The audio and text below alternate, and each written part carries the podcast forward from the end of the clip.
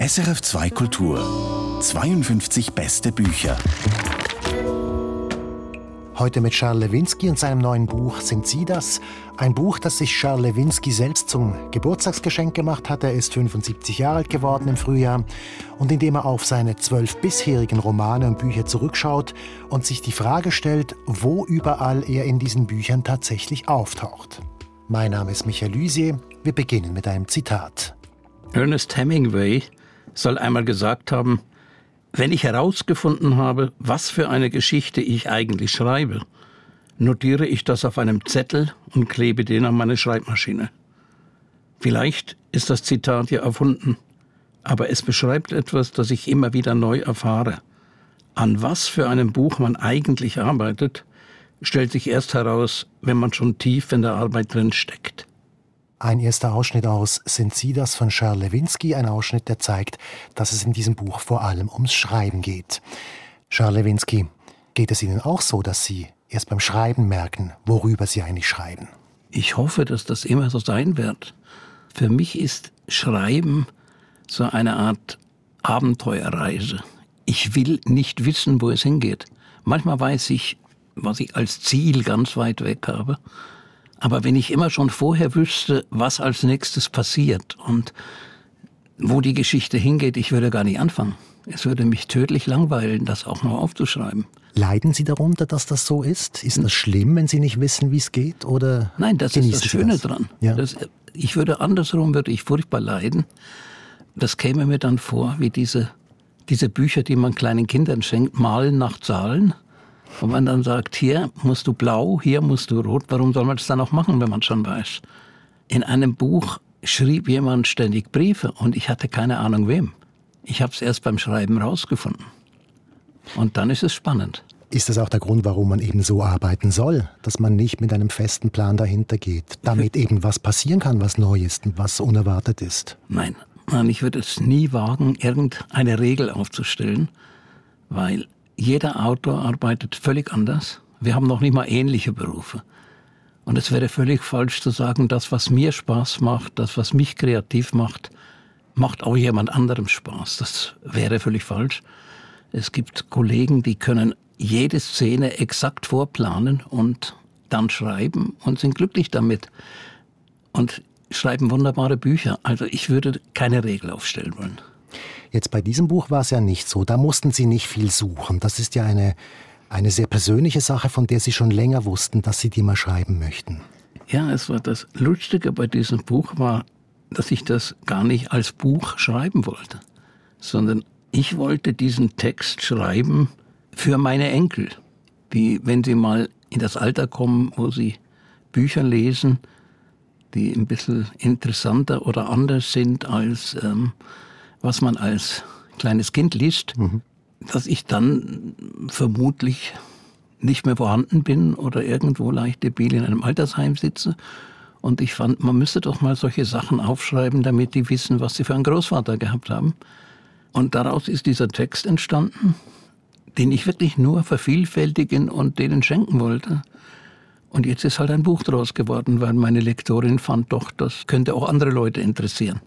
Das habe ich nicht gewusst. Das ist interessant. Also Sie sprechen ja diese Enkel die ganze Zeit wirklich an. Drei Enkel kommen immer vor, aber dass die eigentlich nicht eingebaut sind, damit das Buch funktioniert, sondern wirklich die Ursache sind des Textes, das ist mir neu gewesen. Ja, Sie waren tatsächlich die, die Ansprechfiguren für mich als Autor. Ja.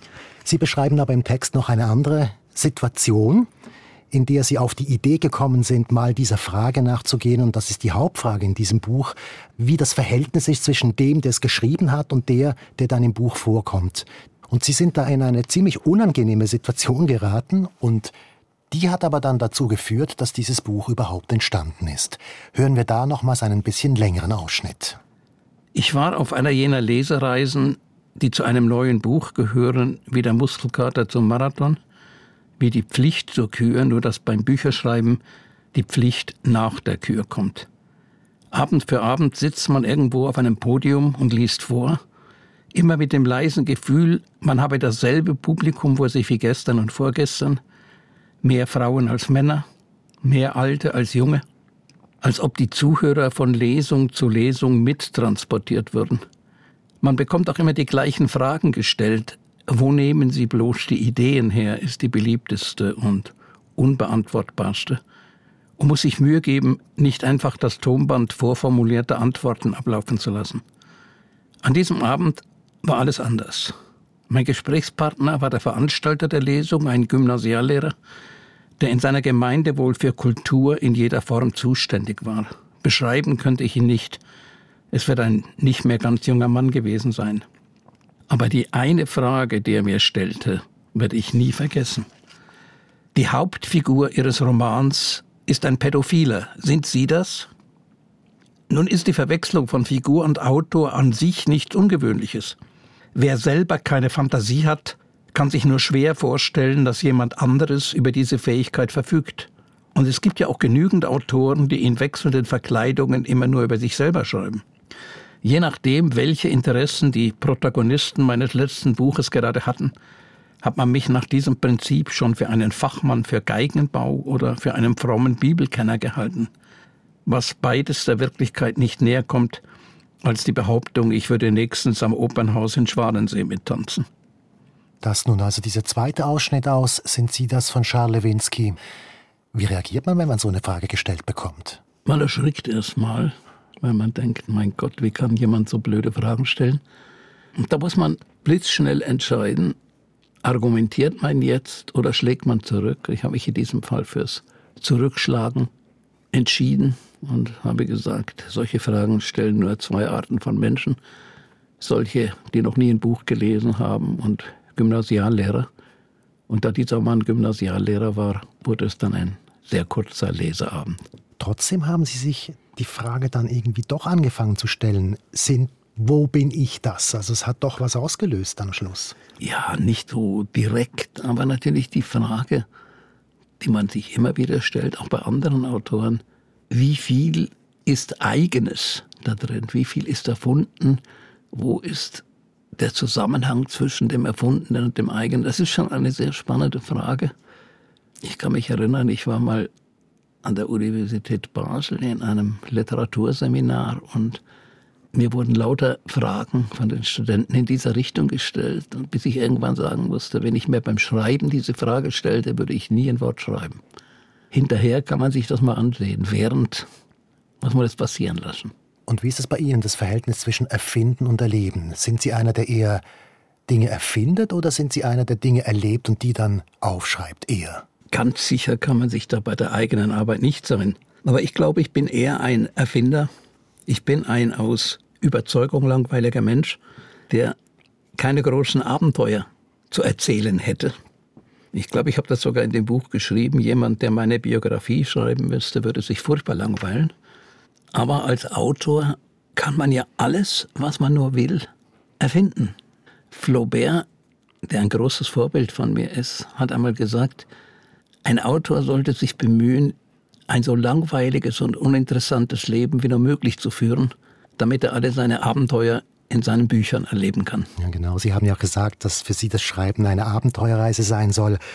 Ich möchte gerne da ein bisschen eintauchen. Sie haben in diesem Buch einige Anekdoten und einige Geschichten aus Ihrem wirklichen Leben erzählt und dabei ist mir aufgefallen, dass sehr viele Geschichten aus der Kindheit stammen. Ist das ein Zufall oder warum ist das so? Ich glaube, dass wir alle am intensivsten die Dinge in der Kindheit erleben. Als Erwachsener sind die Farben nicht mehr so bunt und die Töne nicht mehr so schön. Man merkt das, wenn man Autobiografien liest. Praktisch alle Autobiografien, die man liest, sind in den ersten Kapiteln, wenn es um die Jugend geht, furchtbar spannend und interessant. Und dann irgendwann kommen die Erfolge und dann wird es tot langweilig. Und dann traf ich diesen berühmten Menschen und dann habe ich diesen Preis bekommen und man denkt, oh Gott, kannst du nicht bitte aufhören? Ich träume immer davon, dass mal jemand eine Sammlung von Autobiografien rausbringt, wo immer nur dieser erste Teil drin ist, wo man die, die Jugenden, wenn es den Plural gibt, miteinander vergleichen könnte. Das wäre ein Buch, das ich gerne lesen würde. Nein, ich glaube wirklich, es hat sich auch da bei diesem Experiment bestätigt, die Dinge, die man als junger Mensch erlebt, die graben sich tief ein. Mhm. Die Eindrücke später, vielleicht weil sie bewusster gemacht werden, sind nicht mehr so tief in einem drin und entsprechend, ja, wie kann man sagen, die, die, sie drängen sich dann beim Schreiben auch nicht irgendwo ins Unterbewusstsein. Etwas, was im allerersten Kapitel, da geht es um Hitler auf dem Rütli aus dem Jahr 1984, vorkommt, ist der Umstand, dass Sie in einer jüdischen Familie aufgewachsen sind. Und Sie beschreiben das immer mal wieder im ganzen Buch, auch in späteren Kapiteln. Und wenn ich das richtig beobachte, ist das ein Weg vom, ja, jemand, der sich geborgen fühlt in einem Glauben, hin zu jemandem, der immer mehr Probleme damit bekommt, dass so viel vorgegeben ist, dass es so viele Zwänge gibt in dieser Situation. Ja, habe ich das richtig verstanden? Als Kind geht man ja davon aus, dass die Normalität das ist, was man zu Hause erlebt. Und wenn die Eltern sagen würden, der Mensch muss einmal am Tag auf den Händen gehen, dann würde man annehmen, das ist überall so und wird es dann überrascht bei Besuchen bei jemand anderem feststellen, die gehen ja gar nicht auf den Händen. Und so war dieses sehr orthodoxe Jugendtum, in dem ich aufgewachsen bin, für mich eine Selbstverständlichkeit. Und ich hatte große Mühe, als ich anfing, bewusster darüber nachzudenken, mit der Ablösung davon, mit dem Versuch, einen eigenen Bezug dazu zu finden, so dass es für mich richtig war. Es ist ja typisch, es ist auch jetzt gerade in unserem Gespräch vorgekommen, dass man gerne dann sagt, Sie sind in einer jüdischen Familie aufgewachsen oder Sohn jüdischer Eltern lese ich immer so gerne. Man sagt selten, Sie sind Jude. Ich ja. weiß nicht, warum man dieses Wort vermeidet. Vor allem beim Sohn jüdischer Eltern werde ich dann immer kurz tobsüchtig. Ich kenne eigentlich nur zwei Figuren, für die die Bezeichnung Sohn jüdischer Eltern richtig ist. Das eine ist ein französischer Kardinal und das andere ist Jesus Christus. Aber sonst, wir sind Juden. Wie, wie war denn bei Ihnen die Ablösung? Also wie ging das vonstatten? Ja, es war, ich habe das auch ein bisschen versucht zu beschreiben. Ich führte ja, weil ich aus einer orthodoxen Familie kam, ein sehr ungewöhnliches Leben in meiner Schulzeit.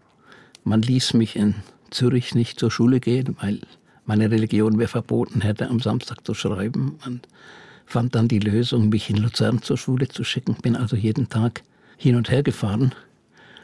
Und diese Sondersituation wurde mir immer unangenehmer, je mehr ich dachte, es ist mir eigentlich völlig egal, ob ich am Samstag schreibe oder nicht. Es ist überhaupt nicht wichtig. Ich war nun in dieser Lage, wo das wichtig zu sein hatte. Und das hat diese Ablösung, diese Emanzipation schwierig gemacht. Eigentlich war es dann sehr gut, dass ich, als ich anfing am Theater zu arbeiten, aus der Schweiz wegkam, aus der Familie wegkam und da in Ruhe meinen eigenen Weg finden werde. Sind Sie heute ein gläubiger Mensch?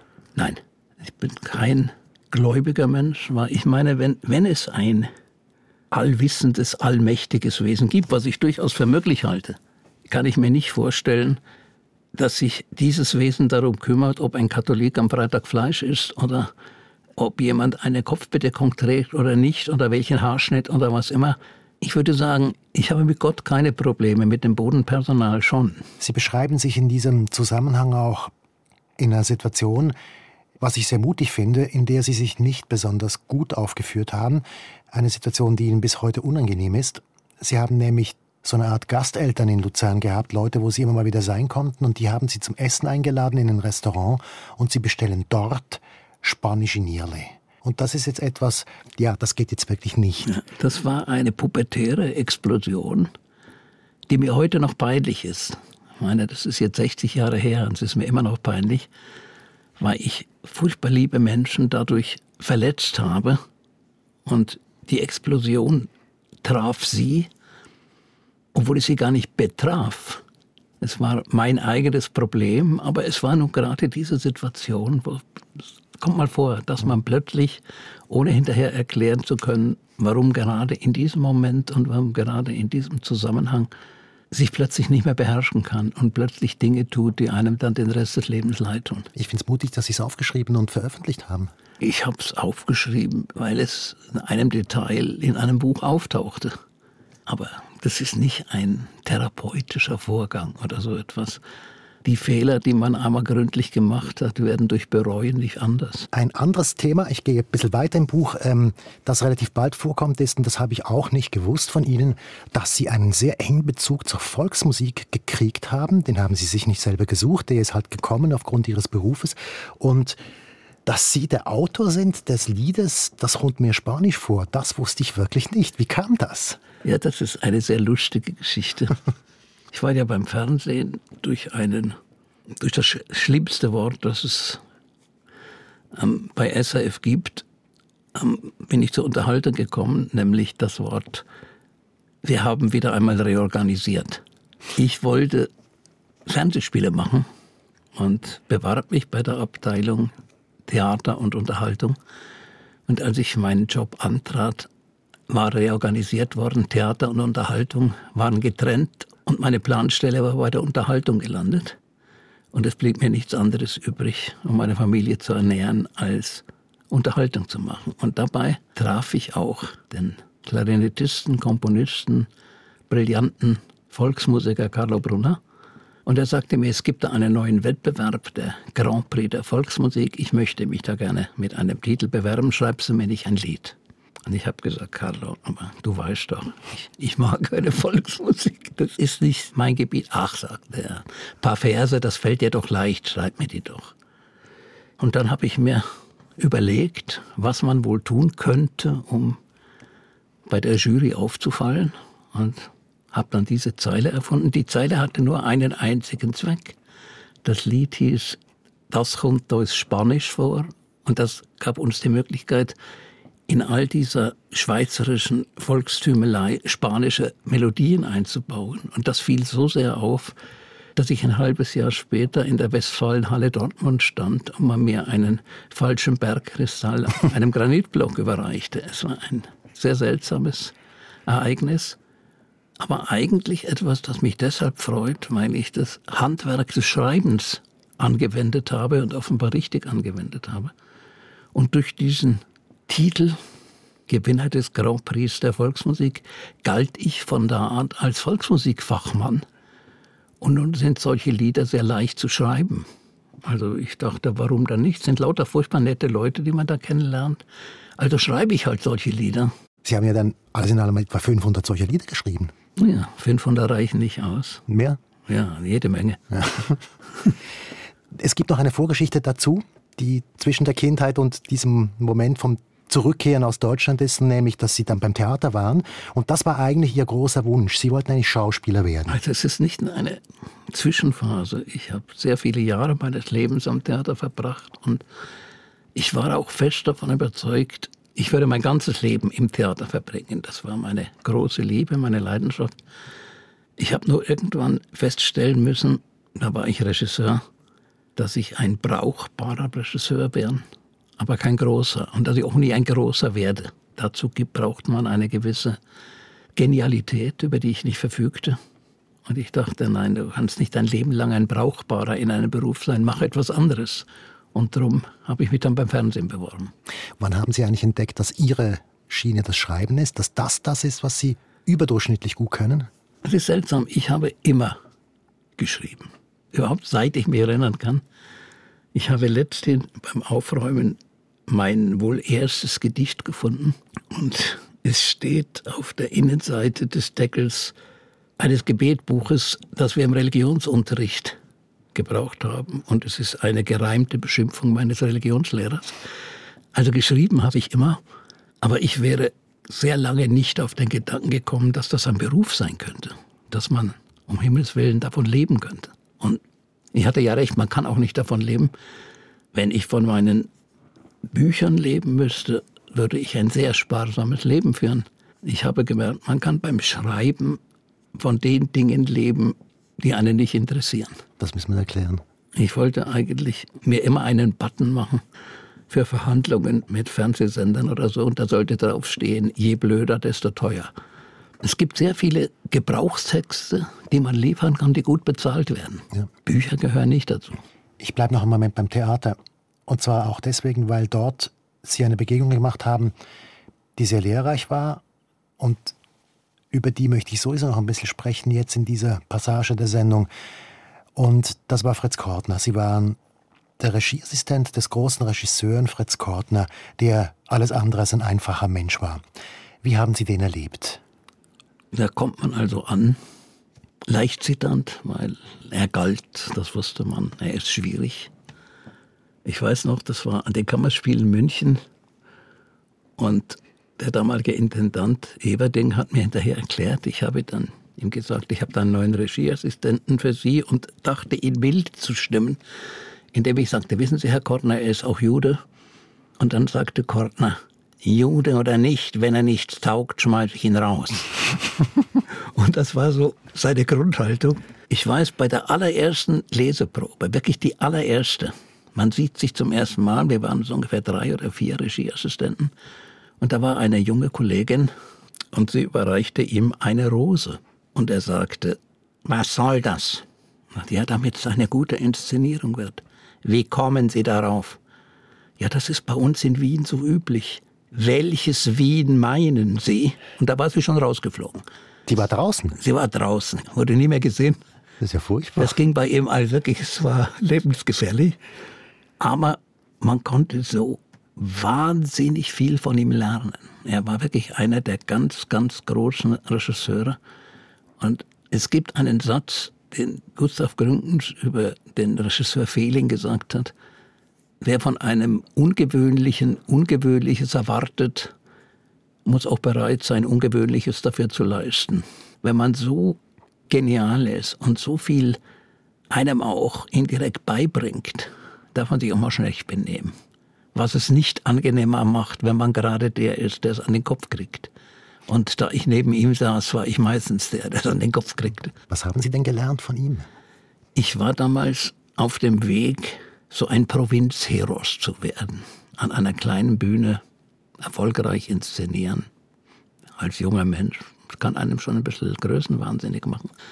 Und dann war ich bei ihm als Assistent und habe gemerkt, der hat über den Beruf schon mehr vergessen, als ich in meinem Leben über diesen Beruf gelernt habe. Ich kann überhaupt nichts im Vergleich zu ihm. Ich bin nach diesen drei Monaten zurückgekommen an mein Theater und habe zum Intendanten gesagt, ja, ich muss meinen Vertrag kündigen auf Ende der Spielzeit. Ich muss nochmal neu anfangen. Ich muss neu lernen. Ich weiß ja gar nichts. Ich dachte immer, ich könnte etwas. Aber ich habe jetzt gesehen, was man können kann. Und das war in einer so anderen Qualitätssphäre, dass ich mich nicht mehr selber in der Rolle eines Regisseurs sah und dachte, na, jetzt musst du erst mal lernen gehen. Ich bleibe noch einen kurzen Moment bei Leuten, die Sie geprägt haben und von denen Sie viel gelernt haben. Und da möchte ich gerne noch Heinz Gietz erwähnen, ein Komponist, mit dem Sie zusammengearbeitet haben. Wer war das? Er war einer der, der großen, erfolgreichen Schlagerkomponisten. Wir haben immer aus Jux gesagt, Viermal im Jahr kommt ein Lastwagen von der GEMA und kippt ihm eine Ladung Goldbarren in den Keller. Also sehr erfolgreich. Ein ungeheuer erfolgreicher Mensch, ein fanatischer Musikmacher und ein sehr lustiger Partner. Und wir waren weit auseinander in der Herkunft, im Interesse, im Alter vor allem. Aber wir haben uns wunderbar verstanden. Wir haben uns dann alle so alle zwei Monate mal ein paar Tage zusammengesetzt und ein Lied nach dem anderen geschrieben und hatten es furchtbar lustig. Aber das Wichtigste war, damals hatte ich noch nie irgendwelche Schlager oder Volksmusik oder sonst was geschrieben. Was ich bei ihm gelernt habe über das Zusammenspiel von Text und Musik, das konnte er perfekt und davon konnte ich dann später wusste nicht, dass ich das mal brauchen würde, aber ich konnte danach sehr, sehr viel davon verwenden. Also Sie beschreiben da beispielsweise die Situation, dass ein hoher Ton auf A gesungen werden soll und nicht auf I. Gibt es da noch mehr so Tricks, die man wissen muss oder was Sie da gelernt haben, ganz konkret? Ja, ich habe vor allem gelernt, dass es wichtig ist, sich beim Schreiben eine Melodie vorzustellen. Es ist nie die Melodie, die nachher der Komponist macht, aber man muss eine im Kopf haben. Und etwas, das scheinbar ganz selbstverständlich scheint, aber wo mir alle Komponisten, mit denen ich zu tun hatte, immer sagen, du bist der Einzige, der das auch macht, war, wenn man ein Lied schreibt mit mehreren Strophen, dann muss halt die Silbenzahl und der Ort, wo die betonten Silben sitzen, bei jeder Strophe gleich sein. Ja, logisch, ja. Ja, es klingt so selbstverständlich, aber ähm, offensichtlich ist es gar nicht so selbstverständlich. Ich hätte es vielleicht vorher auch nicht gemacht, aber er hätte mir den Text dann um die Ohren gehauen. Ich glaube, es ist Zeit für eine kleine Passage daraus. Es gibt einfach, weil ich diese Figur auch wunderbar finde, zum Beschreiben in einem Buch, eine Passage, in dem Sie Heinz Gietz beschreiben und würde Sie gerne bitten, die uns kurz vorzulesen. Getroffen haben wir uns bei Musik ist Trumpf, der bombastischsten aller ZDF-Showsendungen. Er hatte die musikalische Leitung, ich schrieb das Drehbuch. Für gewöhnlich haben diese beiden Funktionen wenig miteinander zu tun, aber der Präsentator Harald Junke wollte gern auch ein Lied singen und so schrieben wir zusammen eines. Und dann noch eines und noch eines und noch eines. Die Zusammenarbeit machte uns solchen Spaß, dass wir auch welche schrieben, wenn uns niemand einen Auftrag dafür gegeben hatte. Dabei, manchmal denke ich, das ist das Geheimnis aller guten Partnerschaften, passten wir überhaupt nicht zusammen. Er war ein Vierteljahrhundert älter als ich und ein berühmter Mann, während ich damals noch ein rechter Neuling im Lohnschreibergewerbe war. Später habe ich ihn einmal gefragt, in welchem Moment er den Grad seiner Popularität realisiert habe. Seine Antwort hat mit dem Thema dieses Buches absolut nichts zu tun, aber sie ist zu schön, um nicht für die Ewigkeit oder zumindest für euch, liebe Enkel, festgehalten zu werden. Ich ging einmal spät nachts durch Berlin, sagte er, und hörte eine besoffene Hure singen, Scheiß in das Schlauchboot der Liebe. Da wusste ich, jetzt bin ich berühmt. Denn den Ohrwurm vom Traumboot der Liebe hatte natürlich auch er komponiert. Ein weiterer Ausschnitt aus Sind Sie das von Charles Lewinsky hier in 52 beste Bücher auf SRF 2 Kultur. Und da möchte ich gerne jetzt aufs Schreiben zu sprechen kommen, wie Sie schreiben und möchte gerne beim Geschichten erfinden und Geschichten erzählen anfangen und Sie gerne fragen, wo das Talent dazu hier kommt, Geschichten zu erfinden. Sie geben uns da einen Hinweis in Ihrem Buch und der hat mit Ihrem Bruder zu tun. Ja, ich weiß nicht, ob das Talent daher kommt oder die Fähigkeit, aber das Erfinden von Geschichten war ein Spiel, das mein Bruder und ich eigentlich jeden Abend gespielt haben, wenn wir eigentlich schon schlafen sollten. Wir haben in der Form von Hörspielen von Bett zu Bett Geschichten erfunden, in denen wir natürlich immer die Helden waren. Es ging oft um, um Sportereignisse, bei denen wir natürlich alle Weltmeisterschaften gewonnen haben, Klar, Sie war, wie das so ist. Aber das Erfinden von Geschichten war damals ein Spiel. Und eigentlich möchte ich sagen, es ist heute noch ein Spiel, das ich wahnsinnig gern spiele, mhm. weil man weiß nie, wo man hingelangt. Da sind wir wieder bei, bei dem Punkt, den wir am Anfang hatten. Also Sie, Sie haben keine Post-it-Zettelchen, wo Sie sagen, das, das, das, das, das muss passieren, sondern Sie lassen sich auf den Stoff ein und erfinden Sie. Im Gegenteil, ich habe nicht nur keine Post-it-Zettel, sondern ich will auch keine haben. Ja. Es ist ja oft, vor allem wenn, wenn ein Stoff ins Historische geht, muss man ja sehr viel recherchieren. Und ich habe da eine Methode, der ich sogar einen eigenen Namen gegeben habe. Ich nenne das die Blauwahlrecherche. Normalerweise, wenn man was recherchiert, hat man eine Frage und sucht die Antwort. Bei der Blauwahlrecherche geht es mir eben wie diesem riesigen Tier, das mit offenem Maul durch den Ozean schwimmt jede Menge Hektoliter Wasser einsaugt und ein paar Sachen bleiben an seinem Barten hängen und davon ernährt er sich. Und so versuche ich dann alles über diese Zeit zu erfahren, jedes Buch zu lesen, jede Fernsehsendung zu finden und so weiter. Ich weiß aber nicht, was hängen bleibt. Und ich schreibe mir bewusst nichts auf, sondern ich will ja nicht einen Zettelkasten über dem Leser ausstülpen, sondern ich hoffe, dass es mir im richtigen Moment und im richtigen Zusammenhang wieder einfällt. Wenn es nicht einfällt, wenn es mir nicht einfällt, war es auch nicht wichtig. Nochmals kurz zurück zu dieser Situation, dass Sie sich beim Schreiben nichts vornehmen. Sie beschreiben das sehr anschaulich in diesem Buch bei einer Figur, ich glaube aus Melnitz ist das, das sind zwei junge Frauen, sie wissen, die müssen dahin, damit eben eine bestimmte Sache passieren kann, aber sie lassen sie auf die falsche Seite aus dem Haus gehen. Nein, nein, ich lasse sie nicht. Nein, es passiert natürlich, dass sie andersrum weggehen, ja. Sie gingen einfach nicht dahin, wo ich sie hingehen lassen wollte. Und das ist ein ganz seltsames Gefühl. Einerseits natürlich habe ich selber erfunden und andererseits war mir aber überhaupt nicht bewusst, dass ich das gerade so erfunden hatte.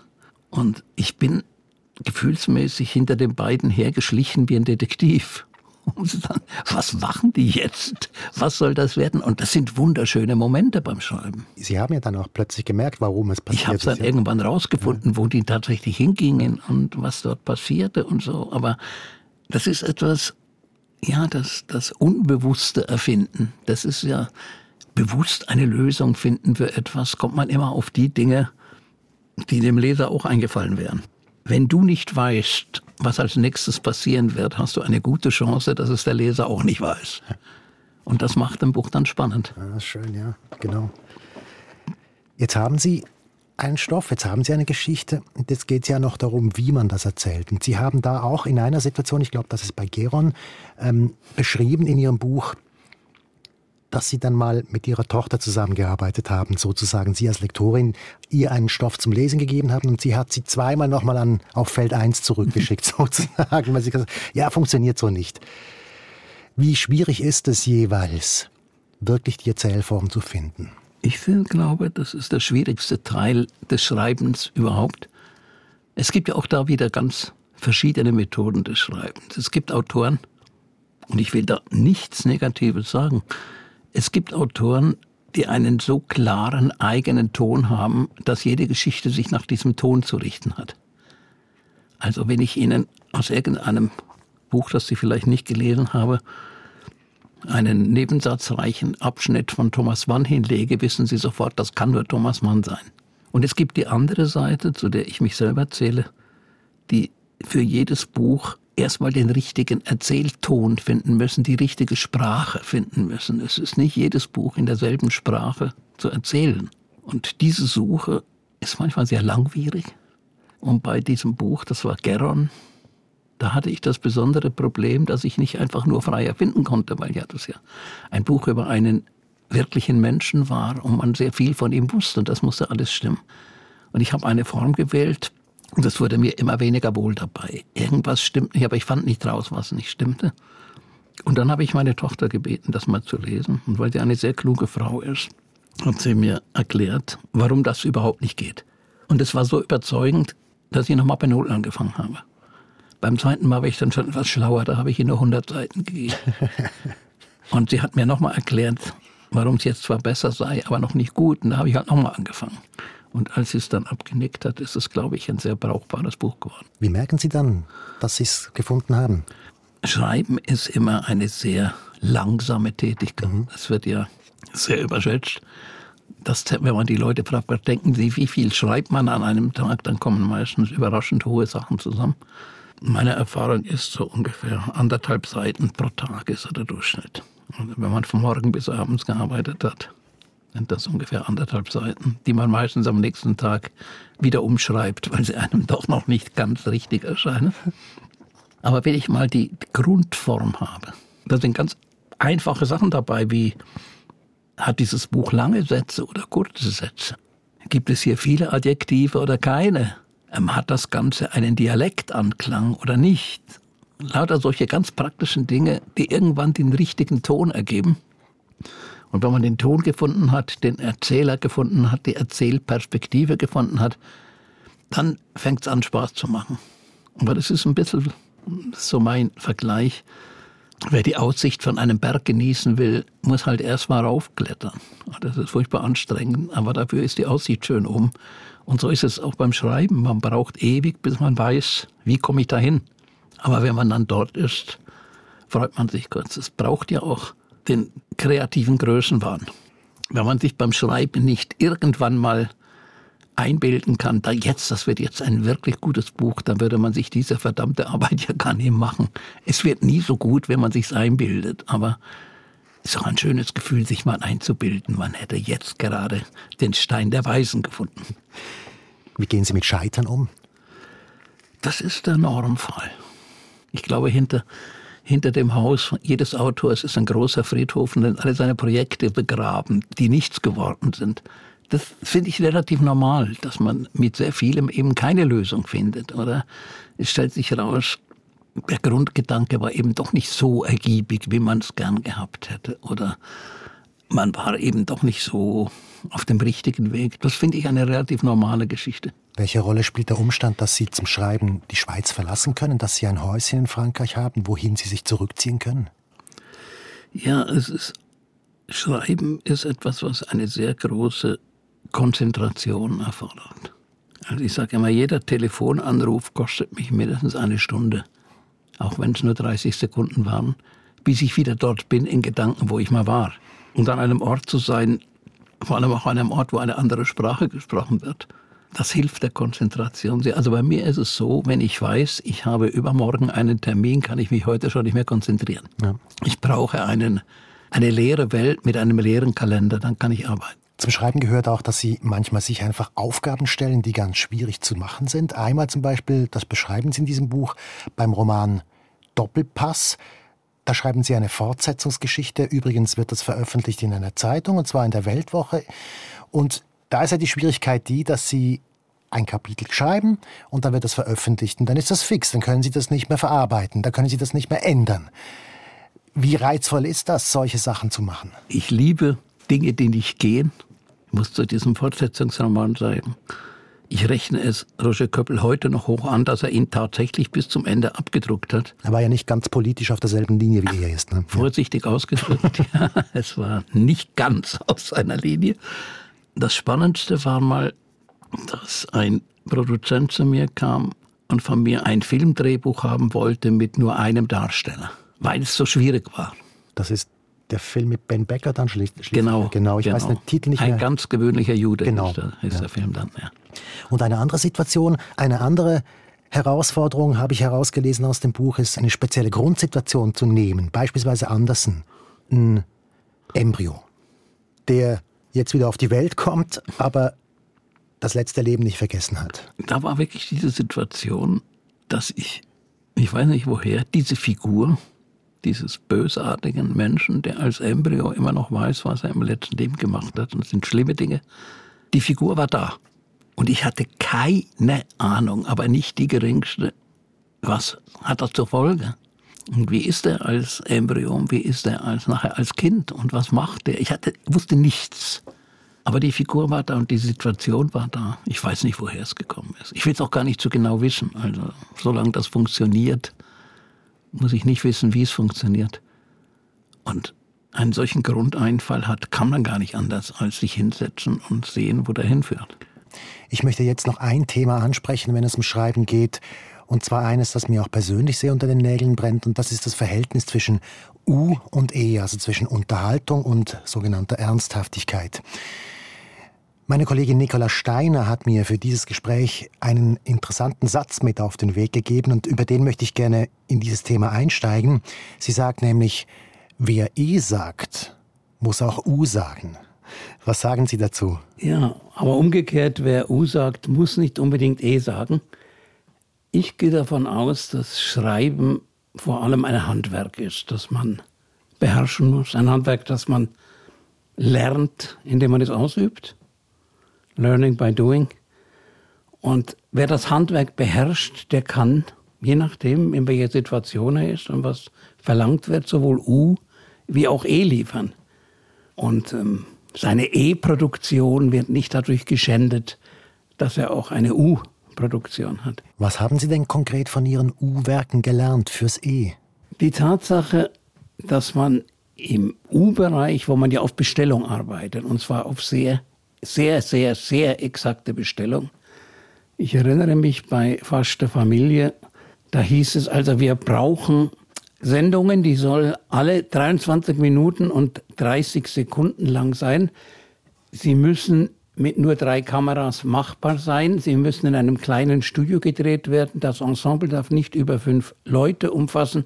Sie müssen sowohl bei Erwachsenen wie bei Kindern ankommen. Sie sind völlig frei, was sie machen wollen. Heißt das jetzt in Bezug auf unser Thema, dass Sie sich auch Vorgaben geben aus dem U-Bereich für Ihre Werke im E-Bereich? Also, dass Sie sagen, ich brauche diesen Spannungsbogen oder es muss das und das passieren oder es gibt Plotpoints oder solche Sachen. Gibt's das? Ich gebe mir für jedes Buch, nachdem ich gründlich danach gesucht habe, selber die Spielregeln oder die technischen Voraussetzungen. Und ich habe im U-Bereich, im Auftragsschreiben gelernt, sehr präzis zu arbeiten und auch vorauszusehen, das wird jetzt noch drei Seiten brauchen oder so. Das, das ist einfach eine, eine Übungssache. Ich betrachte diese ganze Auftragsschreiberei als Trainingsgelände, ein glücklicherweise bezahltes Training, in dem ich Präzision beim Arbeiten eintrainiert habe. Und solange ich das für mich selber ebenfalls anwende und ich anfange zu schludern, weil ja kein Chef da ist, der es bestellt hat, funktioniert das eigentlich sehr gut. Man kann es an einem Beispiel sagen, was, glaube ich, keinem Leser auffällt und einem Kritiker schon gar nicht. Ich bemühe mich in Büchern gleich lange Kapitel zu schreiben. Die Länge ist nicht in jedem Buch gleich, weil jedes Buch andere Regeln hat. Aber ich glaube, dass es für den Lesefluss und die Lesefreude hilfreich ist, wenn man einen regelmäßigen Rhythmus hat. Und den hinzukriegen, ohne deswegen Einschränkungen im Inhalt, in der Form, in der Qualität zu machen, das ist Übungssache. Aber da verstehe ich Sie schon richtig. Also wenn Sie vorhin im Gespräch gesagt haben, Sie schreiben nicht nach einem Plan, Sie lassen sich wirklich inspirieren. Die technische Seite, die ist davon ausgeklammert. Sie ergibt sich in den ersten Kapiteln. Wenn man sich dann hineinschreibt, irgendwann ist die Form eines Buches klar und dann sollte man sich auch daran halten. Ich habe immer das Gefühl, in den ersten paar Seiten teilt man dem Leser mit, was für eine Sorte Buch er gerade liest. Und es ist höchst unfair, diese Regel mittendrin zu verändern und zu sagen, nein, Edge ist doch ein ganz anderes Buch. Das kann mal ein nützlicher Kunstgriff sein, aber in der Regel empfiehlt es sich, diese unausgesprochene Abmachung mit dem Leser dann auch zu erfüllen. Noch eine Frage zur Wirkung dessen, was Sie tun innerhalb der sogenannten Szene. Sie haben zweimal den Privallo gewonnen, wenn ich richtig informiert bin, aber noch nie den Schweizer Buchpreis. Ärgert Sie das? Eigentlich nicht. Ich würde sagen, als ich zum ersten Mal nominiert war und ihn nicht bekommen habe, da ist man enttäuscht. Beim dritten Mal habe ich es erwartet. Das ist logisch. Ich habe immer das Gefühl, ich werde nominiert, damit das Gruppenfoto auch schön ausgefüllt ist. Es gibt ein Gedicht, das ich heiß liebe, das ein deutscher Theaterdirektor Ende des 19. Jahrhunderts geschrieben hat. Und das finde ich ist ein so weises Gedicht. Es gilt nicht nur für Schreiber, es gilt auch für Theaterleute, es gilt auch für ganz viele Berufe. Und das geht so, ist ganz kurz. Du willst bei Fachgenossen gelten, das ist verlorene Liebesmüh. Was dir misslingt, verzeihen sie selten, was dir gelingt, verzeihen sie nie. Und das hat wohl ein bisschen damit zu tun. Wie geht's weiter für Sie? Dass Sie jetzt 75 geworden sind, ist wahrscheinlich kein Grund zum Aufhören, denke ich jetzt mal. Nein, um Himmels Willen. Also irgendwann werde ich aufhören müssen, weil es halt irgendwann wird es nicht mehr gehen. Aber solange es noch geht und solange es mir noch Spaß macht, mache ich weiter. Und solange es die Leute gerne lesen, ist das ja eine wunderschöne Zusammenarbeit zwischen Schreiber und Leser.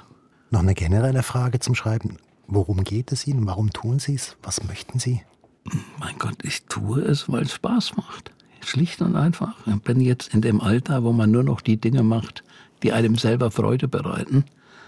Ähm, ich, ich, muss nicht schreiben, weil mir jemand den Auftrag gegeben hat. Und ich muss nicht schreiben, weil ich dringend mit Schreiben Geld verdienen muss, sondern ich darf das machen, was ich gerne mache.